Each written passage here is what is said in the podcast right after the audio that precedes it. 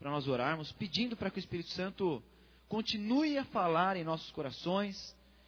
Nós queremos aprender o máximo que Deus tem para nossas vidas. Queremos discernir a voz de Deus. Eu gostaria que você orasse nesse sentido. Senhor, me ajuda a discernir a tua voz nessa tarde. Amém? Pai, nós te agradecemos no nome de Jesus pela oportunidade que o Senhor nos dá, Pai, a cada semana, a cada dia, de compartilharmos a tua palavra, de recebermos vida do teu Espírito, vida que vem direto do teu trono para nós. Te agradecemos, Senhor, por estarmos numa igreja tão abençoada, estarmos no meio do teu povo, Senhor, tão abençoado, estarmos, Senhor, compartilhando de princípios que mudarão a história da nossa vida, mudarão, Senhor, o curso da nossa eternidade. Nós queremos, Senhor, aprender a discernir a tua voz. Queremos, Senhor, aprender a dar ouvidos e ter a frequência exata, Senhor, daquilo que o Senhor tem dito para nós. Nós queremos viver as tuas verdades. Nós queremos receber os teus princípios. Nós queremos, Senhor, viver a tua vontade, viver a tua palavra. Por isso, Senhor, nessa tarde, nós abrimos o nosso coração para que a tua boca, Senhor, fale aos nossos ouvidos espirituais. Nós repreendemos, Senhor, todo espírito de engano que possa tentar roubar a palavra que o Senhor tem para ministrar nessa tarde. Nós repreendemos todo espírito contrário à ministração e à implantação do teu reino neste lugar. No nome de Jesus, nós repreendemos e nós vamos contra todo tipo de embaraço, todo tipo de barreira que impeçam, Senhor, do teu reino ser estabelecido em nossas vidas. Por isso, Pai, nós te agradecemos por isso, Senhor, nós somos gratos a Ti pela eternidade, porque o Senhor nos chamou e o Senhor tem nos preparado para cumprir a Tua vontade. E nós sabemos que a Tua vontade para nós é o melhor, e nós queremos cumprir a plenitude do Teu propósito para nossas vidas, para que o Teu nome seja glorificado, honrado em toda a terra. Aleluia. Amém. Amém? Que essa palavra, que essa oração se faça verdade no nosso coração nessa tarde. Amém? Então nós vamos falar sobre discernir a voz de Deus. Eu gostaria de ler dois textos. Um está em 1 Reis, no capítulo 13. Volte lá no Velho Testamento, nós vamos ler a história de um profeta, de um homem de Deus, que recebeu uma direção muito clara de Deus, uma tarefa de Deus. E nós vamos ver que esse homem acabou se confundindo pelo caminho, deixou de dar importância para aquilo que Deus tinha dado a ele. E vamos tentar aplicar isso em nossas vidas. Quando nós fazemos isso também, se nós temos feito esse tipo de coisa e o que Deus espera de cada um de nós. 1 Reis capítulo 13, a partir do verso 1, diz assim a palavra de Deus: Por ordem do Senhor, um homem de Deus veio de Judá a Betel quando Jeroboão estava em pé junto ao altar para queimar incenso. E ele clamou contra o altar, dizendo, segundo a ordem do Senhor: Ó altar, ó altar, assim diz o Senhor: um filho nascerá na família de Davi, e se chamará Josias. Sobre você ele sacrificará os sacerdotes dos, alta dos altares idólatras, que agora queimam incenso aqui. E ossos humanos serão queimados sobre você. Naquele mesmo dia, o homem de Deus deu um sinal. Este é o sinal que o Senhor declarou: o altar se fenderá e as cinzas que estão sobre ele se derramarão. Quando o rei Jeroboão ouviu que o homem de Deus proclamava contra o altar, apontou para ele e ordenou: prendam-no. Mas o braço que ele tinha estendido ficou paralisado e não voltava ao normal. Além disso, o altar se fendeu e as suas cinzas se derramavam, conforme o sinal dado pelo profeta, pelo homem de Deus, por ordem do Senhor. Então o rei disse ao homem de Deus: Interceda junto ao Senhor, o seu Deus, e ore para mim, para que o meu braço se recupere. E o homem de Deus intercedeu junto ao Senhor, e o braço do rei se recuperou e voltou ao normal. O rei disse ao homem de Deus: Venha até a minha casa e coma algo, eu te recompensarei. Mas o homem de Deus respondeu ao rei, dizendo: Mesmo que me desse a metade dos teus bens, eu não iria com você, nem comeria, nem beberia nada neste lugar, pois recebi ordens segundo a palavra do Senhor, dizendo: Não coma pão, nem beba água, e nem volte pelo mesmo caminho por onde foi. Por isso, quando ele voltou, não foi pelo caminho por onde ele havia vindo a Betel. Até aqui por enquanto. E eu vou tentar explicar para vocês o que acontecia naquela época. Jeroboão foi um dos homens que trouxe a divisão do reino. E Jeroboão ele estabeleceu altares, postes ídolos, lugares de idolatria que iam, iam contra completamente a direção de Deus para o povo de Israel. E Jeroboão estava ali junto ao altar. E aquele homem veio de Judá, um homem de Deus, para trazer uma palavra específica, uma profecia sobre aquele lugar. E aquele homem de Deus chega e fala sobre este altar se queimarão ossos humanos, e os profetas idólatras serão mortos sobre ele.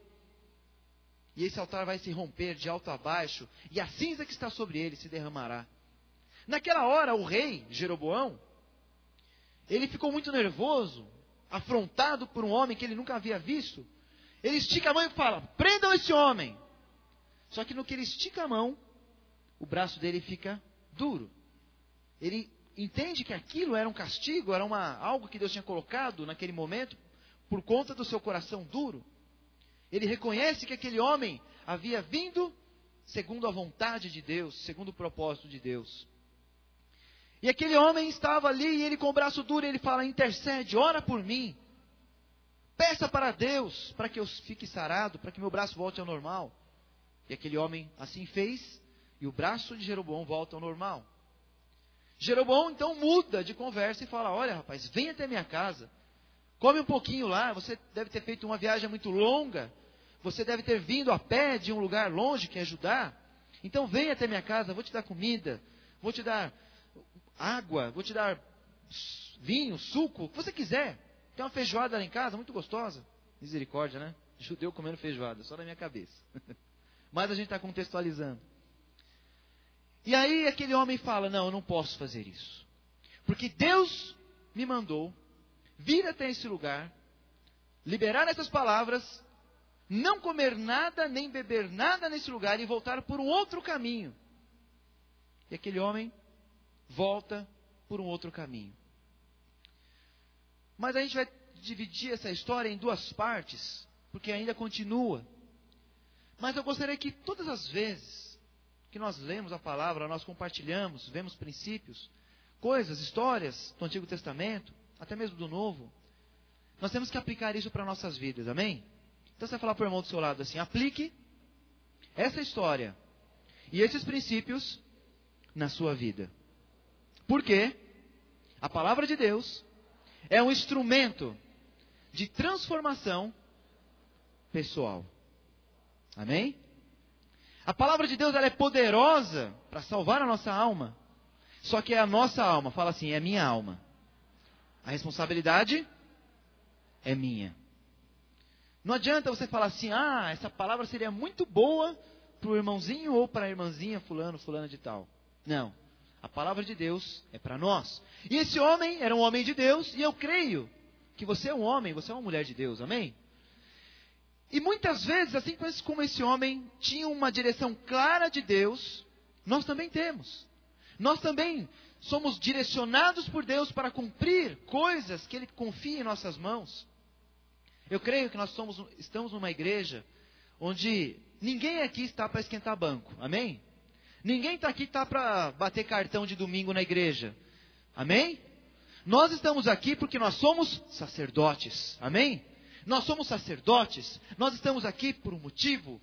Deus nos chamou, tirou-nos de um reino de trevas, nos transportou para o reino de luz, o reino do Filho do seu amor, para que nós cumpramos os princípios do reino de Deus, para que nós vivamos aquilo que Ele tem preparado para nós desde a fundação do mundo que foi perdido em Adão. Ele quer que nós estabeleçamos, trabalhemos naquilo que Adão falhou. É o nosso papel como igreja. É o sacerdócio que a igreja tem que, exercer, que cumprir. Isso é responsabilidade dos pastores da igreja, minha, do Fábio, do apóstolo João, de todos os pastores, dos supervisores das células que nós temos aqui. Do Guaraci, tantos outros que estão trabalhando aqui, dos líderes das células que estão também trabalhando, que estão sentados, que estão todas as quintas e sábados lá na sua célula ministrando, cuidando das pessoas. Mas não para por aí. Os líderes que estão sendo treinados também têm esse sacerdócio, também têm uma incumbência de Deus. Mas não para por aí. Você que é membro de uma célula, que você pode ter chegado na igreja esse mês ainda, aceitado Jesus na semana passada, ou nessa semana, ou há pouco tempo atrás, você também tem esse chamado de Deus na sua vida. Deus pode não estar confiando hoje ainda, mas certamente Ele preparará você para que você cumpra a vontade e estabeleça o reino de Deus nessa terra e nessa geração. Amém? Nós somos uma igreja de sacerdotes, nós somos uma igreja chamada para fazer a diferença. Nós somos tal qual foi aquele homem que nós lemos ali em 1 Reis capítulo 13, pessoas enviadas para liberar palavras, para trazer decretos, estabelecer o juízo de Deus e o padrão de Deus nessa terra. Nós somos essas pessoas. Amém? Você é essa pessoa. Não interessa se você tem um cargo ou se você não tem um cargo. Independente se você foi ungido para alguma coisa ou não, eu quero falar para você que você não precisa ter cargo nenhum para servir no reino. O que você precisa ter é encargo no seu coração. Amém? Se nós temos o encargo, nós cumprimos a vontade de Deus, nós fazemos aquilo que Deus nos fala. E nós temos que estar muito atentos, ouvindo e discernindo a voz de Deus, para que a gente possa cumprir aquilo que Ele quer de nós. Eu sempre falo isso porque é algo que marcou minha vida. Eu lembro uma vez que o a, então pastor João ele estava ministrando ainda no outro templo. E ele falou assim: Olha, a melhor coisa da vida é você estar no local, no lugar onde Deus colocou você. E ele falou assim, com uma cara de alegria, de satisfação, que eu nunca vou esquecer a feição do rosto dele. Ele falou: Eu estou no melhor lugar do mundo naquela igreja, naquele púlpito, segurando aquele microfone, com aquela família que ele tem, no local, no tempo, segundo a palavra, segundo a revelação que tinha dado naquele tempo, ele estava vivendo o melhor. E nós, será que temos vivido esse melhor? Será que nós temos discernido essa voz de Deus? Será que nós temos entendido que o lugar onde nós estamos hoje é o perfeito lugar de Deus para nossas vidas? Será? Eu tenho vivido isso também. Eu dou glória a Deus, graças a Deus a cada dia, pela igreja onde eu congrego, pelos líderes que eu tenho. Ainda ontem eu estive falando com um pastor que estava ligado ao ministério, que saiu daquele ministério muito marcado, muito machucado por conta de uma estrutura, de uma falta de, de padrão, de visão. E aquele homem profundamente marcado. E quando você conversa cinco minutos com a pessoa, você já descobre se ela é ou não amargurada. É ou não é? A gente já descobre. E eu olhei e falei, puxa vida, um cara que tem um potencial tremendo de Deus, amor transbordando no coração dele, mas foi marcado. Aí eu fico pensando na hora, falo, glória a Deus pelo ministério Verbo Vivo. Não estou querendo só levantar nossa bandeira, não, mas eu dou glória a Deus mesmo. Porque é um local, é um lugar onde nós podemos ser é, ensinados, discipulados, treinados para cumprir a visão? Muito mais do que isso, para cumprirmos a vontade de Deus. Oh, glória a Deus! Glória a Deus por isso, né? Fazendo aquilo que o papai pediu para a gente fazer.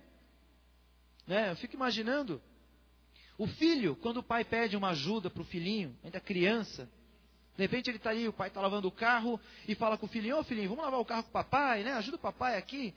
E ele mais suja, mais atrapalha do que ajuda porque é criança, não sabe ainda. Mas o pai olha e se alegra, vendo o filhinho ali. Mas o pai também olha falando assim: hoje ele não sabe direito que ele é criança, mas vai chegar o dia que ele pode lavar esse carro sozinho e eu vou só olhar e falar: esse é o meu filhão. É o que Deus espera de mim, de você. Amém? Deus espera que nós sejamos cooperadores do seu reino, assim como diz a palavra. E a palavra também diz, eu não me recordo onde está, mas diz assim que falando sobre vozes, existem tantos tipos de vozes no mundo, mas nenhuma delas é sem significação. Todas elas têm um significado, todas elas têm um porquê. E esse homem enfrentou uma voz, esse homem de Deus enfrentou uma voz que o fez desviar do propósito, que fez com que ele perdesse a recompensa de Deus na vida dele. E nós, domingo após domingo, curso depois de curso aqui na igreja, nós temos falado sobre o sacerdócio, temos falado sobre a responsabilidade de cada um de nós como cristãos, como reis e sacerdotes nessa terra, como aquelas pessoas que são embaixadores de Cristo nessa cidade. Então você ouve isso frequentemente aqui na igreja, porque é a nossa visão. Só que, infelizmente, não é só essa voz que você ouve. Ou, não é só essa voz que se levanta para tentar atrapalhar que Deus cumpra a vontade dele na sua vida. Muitas vozes se levantam para tentar nos atrapalhar, e essas vozes podem vir da família, podem vir do trabalho, podem vir de, de cônjuges, familiares em geral, do próprio Satanás, de tantos lugares, só que sempre essas vozes têm um porquê, ela tem um significado. Sempre essa voz vai tentar fazer algo, te influenciar de alguma forma. Só que nós precisamos ter o um filtro muito bem estabelecido, muito bem alinhado, para que a única voz que nós vamos ouvir é a voz do Senhor. Por isso nós temos que discernir a voz do Senhor. E lá ainda, no capítulo 13, vamos terminar agora esse texto a partir do verso 11. Então, aquele homem profetizou, curou o braço do rei e ele voltou por um outro caminho, voltando para Judá. E o verso 11 diz assim: Ora, havia um certo profeta já idoso que morava em Betel. Seus filhos lhe contaram tudo que o homem de Deus havia feito naquele dia e também o que dissera ao rei. O pai lhes perguntou: Por qual caminho ele foi? E os seus filhos lhes mostraram por onde tinha ido o homem de Deus que viera de Judá. Então ele disse a seus filhos: Selem o jumento para mim. E depois que selaram o jumento, ele montou e cavalgou à procura do homem de Deus, até que o encontrou sentado debaixo da grande árvore. E lhe perguntou: É você o homem de Deus que veio de Judá? Então o profeta lhe disse: Venha. E ele disse: Eu sou. Então o profeta disse: Venha à minha casa comer alguma coisa. Verso 16. O homem de Deus disse: Não posso ir com você, nem posso comer pão ou beber água neste lugar. A palavra do Senhor Deus me deu essa ordem: Não coma pão, nem beba água, nem volte pelo mesmo caminho por onde você foi. Mas, verso 18, o profeta idoso respondeu: Eu também sou profeta, assim como você. E um anjo me disse: Por ordem do Senhor, faça-o voltar com você para sua casa, para que ele coma pão e beba água. Porém, ele mentia. O homem de Deus voltou com ele e foi comer e beber em sua casa. Enquanto ainda estavam sentados à mesa, a palavra do Senhor veio ao profeta idoso, que o havia feito voltar, e ele bradou ao homem de Deus que tinha vindo de Judá: Assim diz o Senhor você desafiou a palavra do Senhor e não obedeceu a ordem que o Senhor te deu.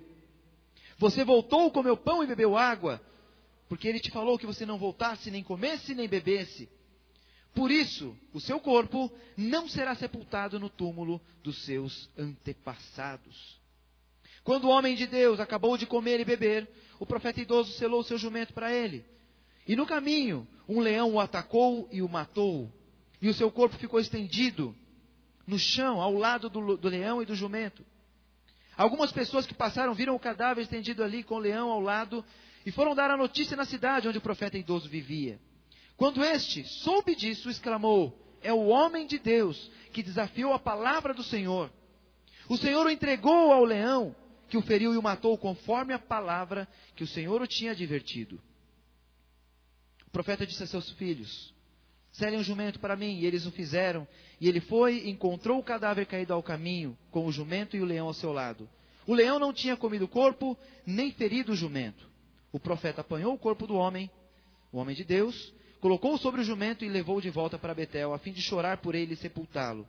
E ele o pôs no seu próprio túmulo, e lamentaram por ele, cada um exclamando: Ah, irmão meu. Olha que coisa interessante esse texto.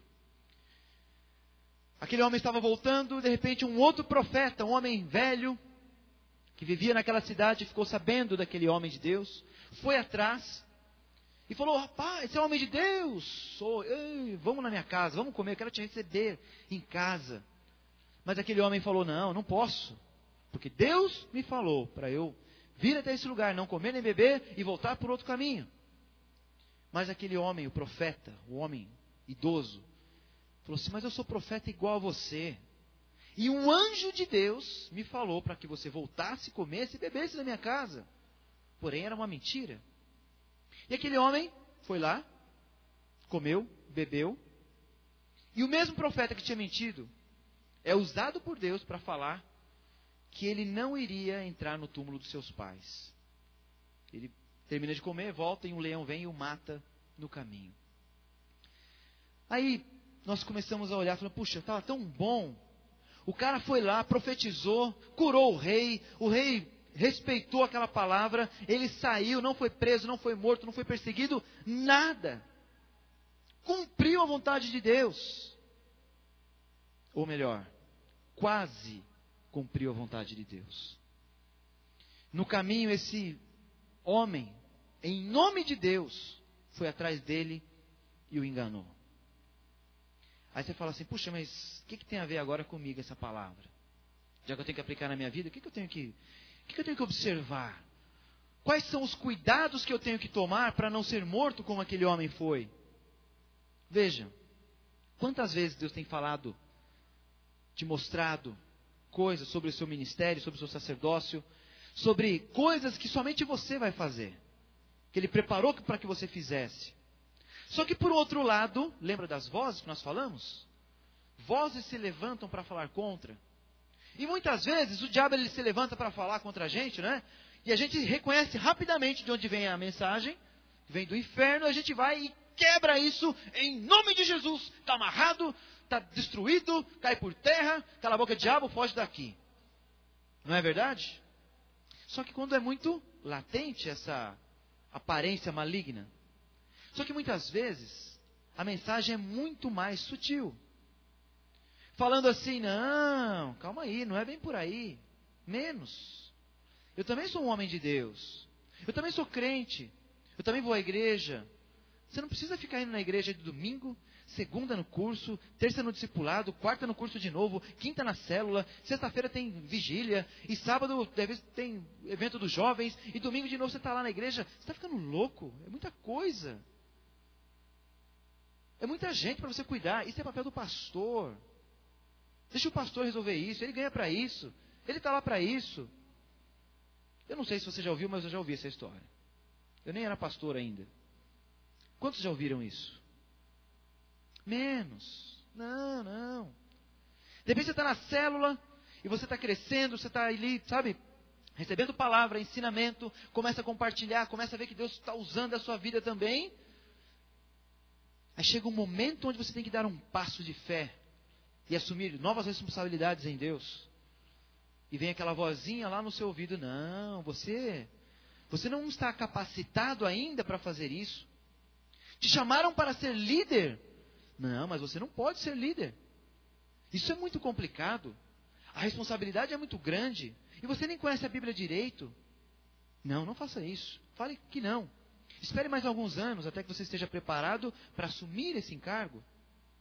Ou então, alguém chega e fala: Olha, eu quero que você abra a sua casa para que você receba um grupo familiar, uma célula, né, uma reunião de célula ali às quintas ou aos sábados para que a sua casa se, seja um QG de Deus aqui na terra, no seu bairro, na sua rua. Aí vem aquela voz e fala assim: não, faz isso não. Sabe aquelas crianças? O filho do pessoal do grupo lá, aquelas crianças abençoadas, que fica pendurada até no lustre assim, na hora da reunião? Pois é, elas vão estar na sua casa. Sabe aqueles bibelozinhos que você coloca em cima da estante? Do hack? Os CDzinhos que você arruma? Aquele vaso que teu filho te deu? Eles podem quebrar. Não abre sua casa, não. Continua indo lá. Sabe, meus amados, Deus ele espera tanta coisa de nós. E ele, ele espera mesmo isso de nós, não porque ele precisa, porque ele sabe que quando nós abrimos a nossa vida, quando nós obedecemos, quando nós cumprimos a sua vontade, quem é mais abençoado? Nós. Nós. nós alcançamos a plenitude de Deus, a paz, a alegria, a satisfação em nossa vida, ela começa a ser abundante em todas as áreas. Mas isso não é a vontade do diabo. O diabo não vai querer que você faça isso. O diabo não quer que você exerça esse tipo de coisa. De repente você está no culto, nós estamos fazendo apelo pelo banheiro ou por qualquer outra coisa aqui na igreja para nós ampliarmos, para nós reformarmos ou para nós abençoarmos alguma área. E de repente o Espírito Santo fala no seu coração: dê uma oferta. Aí você fala: puxa, Deus falou comigo. Deixa, já coloca a mão no bolso para pegar a carteira. Vem aquela voz de novo. Mas calma, não é tudo isso. Você não precisa dar esse valor. Dá metade. Dá 30% disso. Afinal, você já dá seu dízimo. Você não precisa dar mais dinheiro, não é assim também. E fica aquela voz. Essa voz vem na nossa mente, vem através de pessoas, de familiares, de pessoas, de amigos. Quantos não me criticaram o dia que eu tinha um dinheiro para comprar o carro, para dar entrada no carro, e eu dei todinho de oferta aqui na igreja?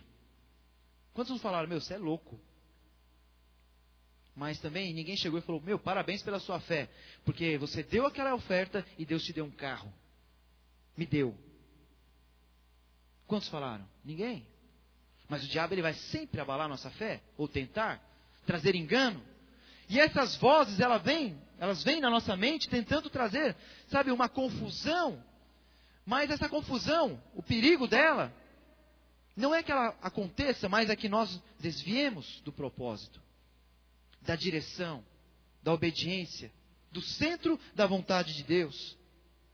E nós temos uma visão abençoada, e quantas vezes essas vozes têm visitado a nossa vida para tentar nos afastar do que Deus quer. Eu creio que tem muitas, pessoas, muitas pessoas aqui, hoje, que serão pastores, pastoras, supervisores, líderes, anfitriões de célula, pessoas que trabalharão na igreja em departamentos como infantil, adolescentes, é, projetos sociais, projeto Amando ao Próximo, entre outros que nós vamos ter ainda. Você crê nisso? Muitas pessoas que estão aqui hoje já receberam claramente um chamado de Deus para alguma área, para que você exerça a, seu, a sua função no corpo. Só que muitas pessoas estão paradas porque deram ouvidos a essa voz. Aquele homem de Deus, ele estava quase cumprindo o propósito, já voltando. Mas olha que coisa interessante. No meio do caminho ele parou sentou embaixo de uma árvore, pegou ali um matinho, colocou na boca e ficou lá encostado na sombra, descansando, esperando que o mensageiro de Satanás o alcançasse. Porque aquele homem não levou uma palavra de Deus para ele. E estava lá, parado. Talvez ele estivesse pensando, rapaz, quanta coisa que eu fiz, né? Eu fui lá, profetizei contra o rei. Ai, tolinho, tentou me prender, ó. Esticou a mão, mandou me prender. Na hora o braço dele ficou duro. Deus endureceu o braço dele. Aí, tolinho teve que pedir para mim, para eu orar para ele, para que o braço dele fosse curado. Ai, que coisa legal. Deus é tremendo. Deus é tremendo. Estou aqui descansando, coisa linda de Jesus. Aí de repente aparece um profeta velho para conversar com ele. Ele foi alcançado por um mensageiro, por uma voz. E aquele homem fala: Não, eu sou igualzinho a você, sou crente. Eu também vou na igreja. Eu também vou na igreja, rapaz. Ó, também tenho, tenho um ministério, tenho tudo isso daí que você tem também. E Deus me falou, segundo a minha mentalidade, segundo a minha visão. Vamos lá, volta para minha casa. Agora vem cá, se Deus te mandar fazer algo, você quer fazer? Amém? Todo mundo quer. Agora você está fazendo aquela coisa, vem uma pessoa e fala assim: Olha, Deus mandou você parar de fazer. Se Deus te mandou fazer, quem tem que mandar parar de fazer? Você vai ouvir essa voz? Não. Então, todas as vezes que Deus te der uma direção e você estiver fazendo algo, indo naquela direção, indo para cumprir o propósito de Deus, vierem essas vozes, não dê ouvido a essas vozes porque elas vêm para te confundir, vêm para te afastar, vêm para trazer morte para a sua vida. E aquele profeta, aquele homem de Deus, voltou, comeu, quando ele estava voltando aí, ele foi morto por um leão. Eu entendo que o simbolismo daquele leão, daquele jumento e, e de tudo, é que aquele homem ele foi atacado pelo inimigo, mas ele não perdeu a salvação dele. Talvez muitos cristãos hoje na igreja estão vivendo mortos por esse leão, caídos ao lado do caminho, ao lado do caminho, porém não são consumidos totalmente, não perdem a sua salvação, só que eles não cumprem, não atingem a plenitude daquilo que Deus deu para eles. Quantos cristãos, irmãos amados que nós conhecemos, que não atingem a plenitude que Deus tem para a vida deles?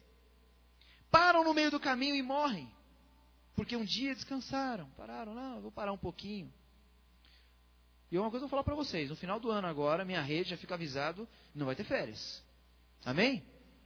Porque nós tivemos férias no ano passado, paramos no mês de dezembro, e os grupos caíram em número de membros. Então, isso mostra um princípio para a minha vida. Nós não podemos parar. E no reino de Deus não tem férias. Amém? Sabe qual é o nosso descanso? Sabe qual é o nosso descanso? É cumprir a vontade de Deus. Porque nós estamos trabalhando. Jesus falou isso: meu pai trabalha até agora, por isso eu trabalho também. Nós precisamos continuar sempre avançando no caminho que Deus nos deu. Não podemos parar ficar filosofando sobre as coisas que acontecem. Não, precisamos avançar, avançar, avançar, conquistar, cumprir aquilo que Deus estabeleceu. E toda voz que se levanta, fazendo com que você desacelere, pare, pode ter certeza que essa voz não veio de Deus. Nós temos que continuar. Semana passada, não estava aqui, mas eu ouvi. O, o apóstolo João falou o seguinte: Igreja e família é a mesma revelação. E ele deu um exemplo que eu achei tremendo. Ele falou: muitas pessoas falam assim, não, tal dia da família é o dia da semana, é o dia para minha família. Eu não faço nada na igreja, não faço nada, é só para minha família. Isso é um erro. É um erro. Porque a nossa família tem que ser a igreja e a igreja tem que ser a nossa família. E a nossa família natural, ela tem que estar envolvida com essa família de Deus, buscando a plenitude daquilo que Deus tem para nós. Quando nós vivemos isso, nossos filhos são abençoados. Nossos cônjuges são abençoados. Nossa família é alcançada por Deus. Que coisa melhor do que isso? Só que muitas vezes o diabo se levanta falando: não, menos, calma, não exagera, não seja fanático. Não precisa. Até outros irmãos podem chegar para você, cristãos. Estou falando de homens e mulheres de Deus, assim como aquele homem era, aquele profeta velho. E falem para você, sabe, não, não faz tudo isso não. A igreja também não é assim. Nós estamos aqui para servir a Deus, para adorar a Deus. Mas todo esse trabalho, não, isso é muito ruim para você. Você tem tempo para você? Você tirou férias? Você tem tido tempo para você descansar, para fazer alguma coisa? Tira uma semana, tira um mês. De onde vem essa voz? É o que nós temos que perguntar. Quantos de nós hoje temos andado, ou nem andado, né? Estado parados em nosso ministério, porque nós ouvimos uma mensagem como a desse, desse profeta velho. E para mim, profeta velho, ele significa algo muito claro: mentalidades antigas. A Bíblia fala que nós não podemos colocar vinho novo em odres velhos, porque senão o velho odre se estica, se rompe e se perde o vinho. Não é verdade? É o que Jesus falou. Então nós temos que entender que estruturas antigas, estruturas humanas, não podem conter a glória e o propósito e a vontade de Deus para nossas vidas. Não tem como. Nós precisamos renovar a nossa mente para aceitar, para receber, para viver aquilo que Deus tem para cada um de nós. E é infeliz aquele que não consegue entender, que não consegue se renovar, que não consegue se lançar em Deus em fé e viver o melhor para a vida dele, a vontade de Deus para a vida dele. E nós, como igreja, nós temos que sempre buscar áreas da nossa vida onde essa voz ela chegou. Buscar em nossas, nosso ministério muitas áreas que estão paradas porque um dia nós acabamos ouvindo essa voz que veio do inimigo, que veio da família, que veio do mundo e nos afasta daquilo que Deus preparou para nós. Sabe, no natural, hoje eu estou trabalhando em tempo integral, integral na igreja. Mas no natural não deveria vir para cá. No natural, olhando pela questão financeira, pela projeção profissional, eu não deveria vir para cá. E vocês acham que essa voz também não se levantou falando: fica aí, meu. Meu próprio patrão foi o primeiro a falar. Não, mas você vai, mas quanto você vai ganhar lá? Eu falei, nem sei. Rapaz, mas aqui tem isso, tem aquilo. Você, você sabe que vai ter um aumento aqui no meio do ano que eu vou te dar, que você, né? E tal. Meu salário praticamente ia aumentar uns 70%. E eu falei, eu sei tudo isso. Mas não foi o que Deus escolheu para minha vida. Eu sei que você não entende ele não é cristão. Mas, se eu continuar aqui, eu vou ser uma pessoa vazia pro resto da minha vida. Você pode me dar o salário que você quiser. E eu decidi. E vocês acham que na família não se levantaram vozes também falando? Pessoas falando, meu, na hora, presta atenção, hein? esse negócio de pastor não der certo, mas o que você quiser fazer da vida? Olha, agora que está bem lá na empresa, né, e tal. Mentalidades antigas, tentando trazer o desvio daquele que Deus, daquilo que Deus tem para nós. E assim acontece com cada um de nós. Não aconteceu só comigo, nem com o pastor Fábio, mas aconteceu com cada um de vocês, eu tenho certeza. E quando eu falo essas coisas, muitas vezes você fica pensando assim: ah, realmente isso aconteceu comigo em tal, em tal, em tal área. Ah, eu lembro que uma vez eu estava fazendo não sei o que na igreja, sabe? O, a pessoa lá na minha casa chegou e falou: ah, para com isso. Não é verdade? Glória a Deus que você continuou fazendo, amém? A pergunta agora é: e o que você parou de fazer? Quantas coisas você tem determinado, ou que Deus tem determinado na sua vida, que você está meio que parado, estagnado, não tem conseguido avançar? Sabe qual que é o padrão de Deus para quando essa voz se levanta? Sabe qual é o padrão de Deus para quando isso começa a acontecer em nossas vidas? Quando essa voz começa a trazer a sua mensagem? Vá lá para Mateus capítulo 16. Texto muito conhecido de todos nós. Mateus capítulo 16. A partir do verso 20, 21. Lembra da confissão de Pedro? Jesus perguntando: O que, que o povo diz que eu sou? Ah, uns falam que é Elias, outros falam que é profeta, outros falam isso, aquilo, tal. Aí Jesus pergunta: E vocês que estão do meu lado? Quem dizem que eu sou? Aí Pedro fala: Tu és o Cristo, o Filho do Deus Altíssimo. E Jesus ele faz aquela declaração sobre Pedro: Tu és pedra, né? Te digo, tu és Pedro. E sobre essa revelação, sobre essa pedra, edificaria a minha igreja. Glória a Deus. E, verso 21 diz assim: Desde aquele momento, Jesus começou a explicar aos seus discípulos que era necessário que ele fosse para Jerusalém e que sofresse muitas coisas na, na, mão dos líderes religiosos, dos chefes e dos sacerdotes e dos mestres da lei, e fosse morto e ressuscitasse no terceiro dia.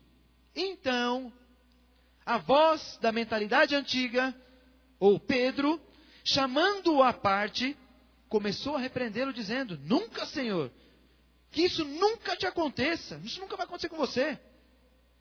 Jesus virou-se e disse a Pedro: Para trás de mim, Satanás, você é uma pedra de tropeço para mim, e não pensa segundo as coisas de Deus, mas segundo as coisas dos homens. Jesus identificou rapidamente aquela voz que o tentava afastar do cumprir da vontade de Deus, que era a cruz, que era a morte, que era o sacrifício, Jesus ele fala: Para trás de mim, Satanás. Ele falou com Pedro? Não. Pedro estava ali sendo talvez usado por Satanás, sendo fraco naquele momento. Mas Jesus ele fala: Para trás de mim, Satanás. Porque serve para mim como pedra de tropeço. Até pouco tempo ele tinha chamado Pedro de pedra. E uma pedra que era a revelação que ele era o Cristo. Só que não, não, você não vai morrer. Não, se afasta disso, não, que de forma alguma você vai sofrer, Jesus. O que, que é isso? Esse comentário era uma pedra de tropeço para o ministério de Jesus. Muitas vezes você vai olhar para o futuro, para os desafios que Deus vai colocar na sua vida, e você vai contemplar aquilo tudo, entendendo que Deus tem um chamado para você, uma herança para você, uma promessa para a sua vida. Só que também você vai olhar que no meio desse caminho vão ter obstáculos, vão ter coisas para serem vencidas, negações que você vai ter que fazer de você mesmo. morrer para você mesmo em muitas áreas. Isso não é agradável para ninguém. E essa voz ela vai se levantar falando: "Não, não faz isso não. Tá tão bom assim. Você não tem servido a Deus do jeito que você está servindo hoje? Você já não está indo à célula? Você não está indo no culto de domingo? Tá bom. Você já foi salvo. Se você colocar o seu pezinho nesse caminho, no caminho de responsabilidade, no caminho do encargo, sabe o que vai acontecer? Você vai ter que cuidar de pessoas. As pessoas vão reclamar de você. As pessoas vão julgar você. As pessoas vão falar de você. E você vai ter a escolha entre ouvir ou não essa mensagem.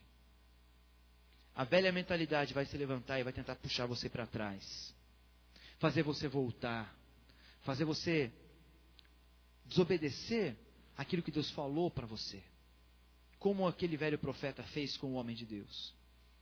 Aquele homem cumpriu a promessa, a, a, o propósito de Deus naquele lugar, mas não totalmente.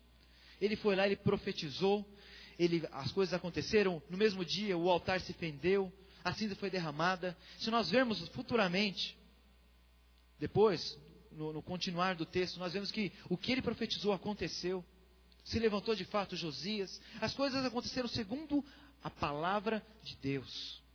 Porém, ele, o homem de Deus, aquele homem que foi usado, mandado por Deus naquele lugar, não alcançou a plenitude da promessa para a vida dele. Não alcançou a recompensa porque deu ouvidos à palavra e à voz errada.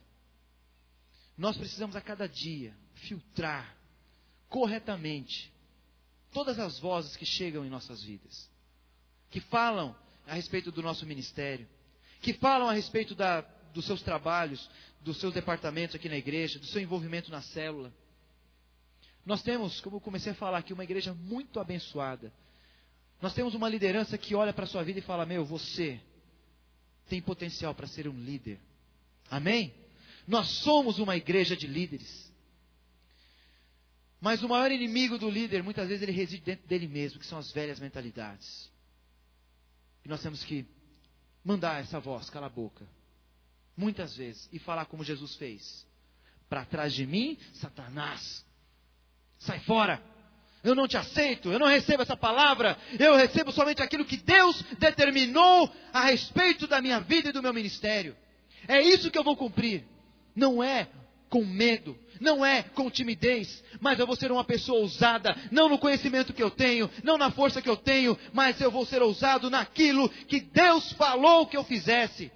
Aquele homem, o homem de Deus, chega diante do rei e profetiza diante do rei diante da autoridade máxima daquele lugar. E ele nem preso foi, porque Deus o honrou.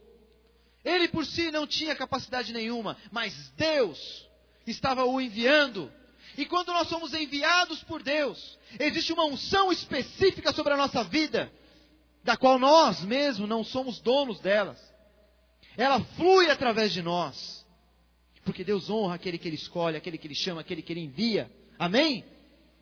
Então, eu quero falar algo para você. Eu sei que tem muitas pessoas nessa, nessa condição aqui na igreja. Você tem sido sondado pelo seu líder para que você seja um líder também, um líder em treinamento? Aceite esse desafio, não tenha medo. Porque se você tiver medo, você está confiando no seu braço e não está tendo fé naquele que está te chamando. Amém? Você está com dúvida se você quer abrir ou não a sua casa para que um grupo vá, uma célula se reúna semanalmente lá? Abra, porque essa casa que você tem não é tua, essa casa é de Deus, foi Ele que te deu ela. Amém? Abra, receba a sua família, porque igreja e família é a mesma revelação. Abra sua casa, está com dúvida? Abra. E receba a promessa como Obed-Edom recebeu. Ele abriu a sua casa para receber a arca de Deus. E enquanto a arca estava ali, ele foi muito próspero. E eu quero declarar sobre a tua vida: se você abrir a sua casa para ser o anfitrião de uma célula, a bênção e a prosperidade estará sobre a tua casa em nome de Jesus. Amém? Se você aceitar o desafio de ser um líder em treinamento, de assumir uma célula como líder, você vai ser muito abençoado, porque Deus vai te capacitar. Deus vai te dar palavra, Deus vai te dar direção, Deus vai te dar sabedoria, porque toda sabedoria procede do Pai para nossas vidas. Ah, mas eu não tenho sabedoria. O que, que diz a palavra? Se você não tem, então peça que Ele dá. Aleluia. Você tem pensado em trabalhar no departamento da igreja? Não se acha capaz? Aceite esse desafio. Aceite o chamado de Deus e cumpra. Você vai ver o quanto você vai andar, o quanto você vai crescer e o quanto Deus vai acrescentar na sua vida. Nós temos que chegar a um ponto em nossas vidas, nós temos que dar esse passo de fé, não tem jeito. É um degrau que temos que subir. E a gente olha o degrau, parece algo incerto, porque a gente não entende direito como é que ele funciona. Só que fé é isso, meus amados. Fé é você olhar para algo que não existe e falar, ah, vai estar tá aí. De alguma forma ele está aí. E você dá esse passo. Fé é isso. É o firme fundamento das coisas que não se veem, das coisas que se esperam. Você saber que aquilo está ali disponível para você. E Deus tem isso disponível para você. Eu quero falar muito em relação ao ministério nessa noite. Porque eu sei que muitas pessoas se levantarão em autoridade nessa cidade. E Deus está esperando que você se levante. Que você seja uma dessas pessoas. Que você seja aquela pessoa que faça a diferença onde você estiver. Esse é o chamado da igreja. Amém? Trazer transformação. E aí eu pergunto de novo: em que área você parou? Quais foram as áreas, talvez, que você não, não voltou ainda? Mas você está lá sentadinho debaixo da árvore, descansando, achando, não, eu vou parar um pouco, porque, olha, foi cansativo esse semestre. Esses cursos aí, olha, foi cansativo. Dar aula, facilitar lá no curso, olha, foi cansativo. Estar toda semana ali na célula ministrando, falando com aquelas pessoas, ligando para aquelas pessoas, olha, é cansativo. Eu vou dar uma descansada nisso, vou parar. Quero perguntar, quantas áreas da sua vida estão desse jeito? Pedindo para que você pare um pouquinho. Pedindo para que você dê um tempo. Dá um tempo.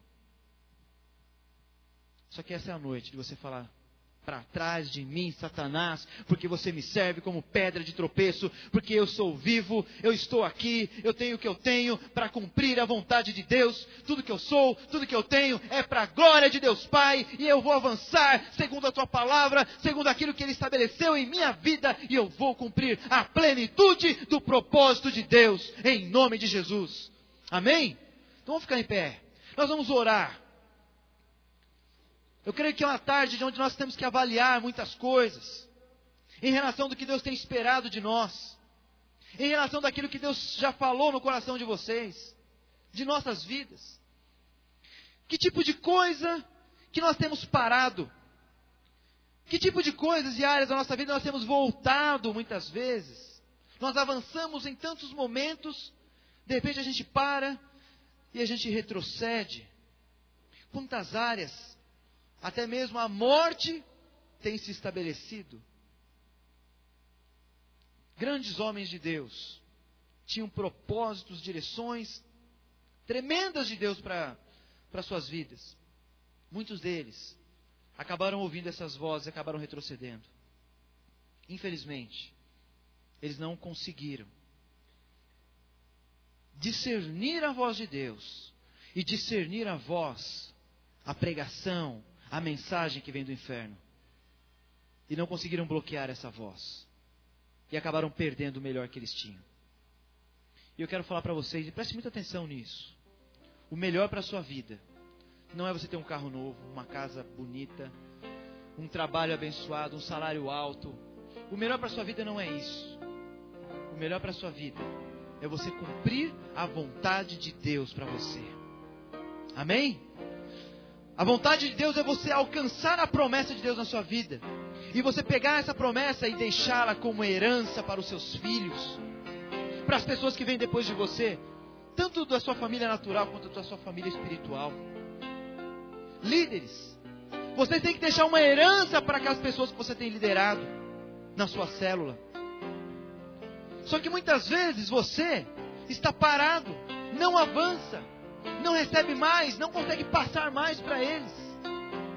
Porque você tem ouvido a mensagem de parar, a mensagem de estagnar, a mensagem de retroceder. Eu gostaria que todo mundo aqui orasse, no sentido de se comprometer com Deus em avançar naquilo que Ele tem para sua vida. Você pode fazer isso? Aleluia. Comece, sabe, a, a orar nessa tarde, pedindo para que o Espírito Santo te mostre direções claras. Muitas vezes Deus falou no seu coração, mas você já esqueceu, isso se apagou com o tempo. Isso foi, de certa forma, morrendo devagar. Está lá sentado debaixo de uma grande árvore, tomando uma sombrinha, não consegue avançar, ou está voltando, ou está morrendo.